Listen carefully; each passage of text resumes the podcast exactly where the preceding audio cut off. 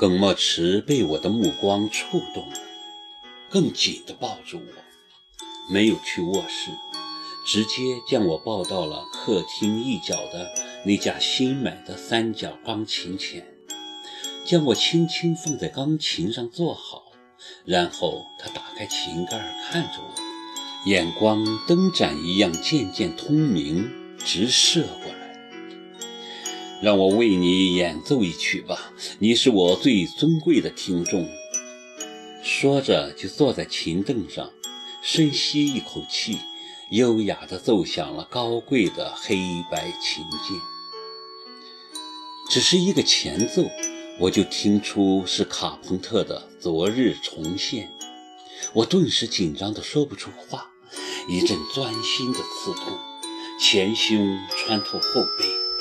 恍若隔世般。几个月前，在某家餐厅听到这首曲子时，我就有种异样的感觉。而就在那天那时，齐树杰载着夜莎坠入湖底。时过境迁，被他们抛弃的爱人，如今却走到了一起。谁能否认，这悲剧原来是上天安排好了的？而眼前的这个男人，则是我今生逃不过的宿命。原来如此啊！你怎么了？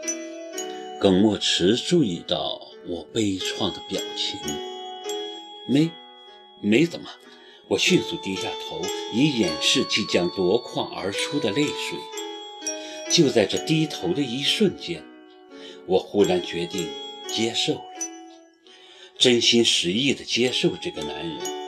既然是冥冥中注定了，我想我是逃不了了。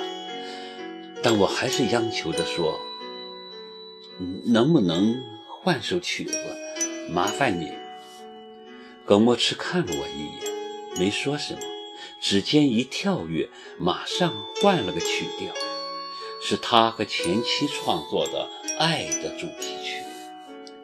还是有些伤感，缓缓流淌，丝丝缕缕拨动着我的心弦。想必他读懂了我眼中的悲伤。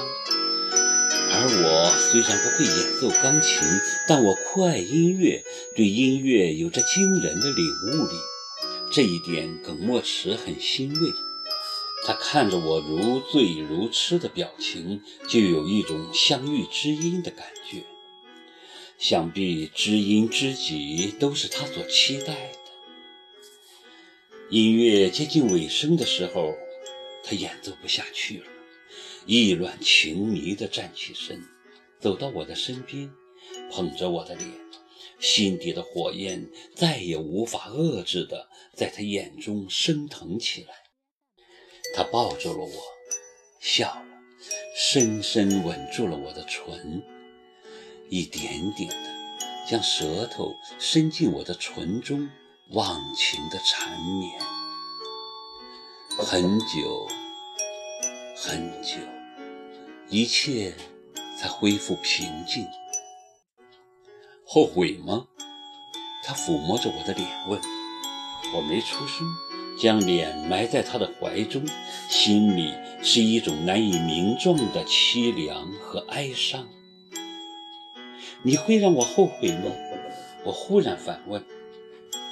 既然做了，就不要谈后不后悔的事了。他半坐起来，抚着我的头发，替我把披散的几缕碎发放到耳后拢好，深情地亲吻我的额头。我们都不要深究对方的心了，在一起就在一起。我们需要，我们想要。我们一样的孤独难耐，一样的同病相怜。他这么一说，催泪似的，我的泪珠唰的一下就涌了出来。这时候，经历了同一场劫难的我们紧紧抱在一起。那一刻，什么都不重要了。茫茫人海，冰冷世界，活着的、死去的，没有一个人知道我的心，没人知道我想要什么。也许这个男人也不知道，但他能给我想要的。他身上有令我死而后已的东西，这就够了。我根本不愿去想这场感情会不会成为另一场劫难，耿墨池会不会成为另一个齐树杰。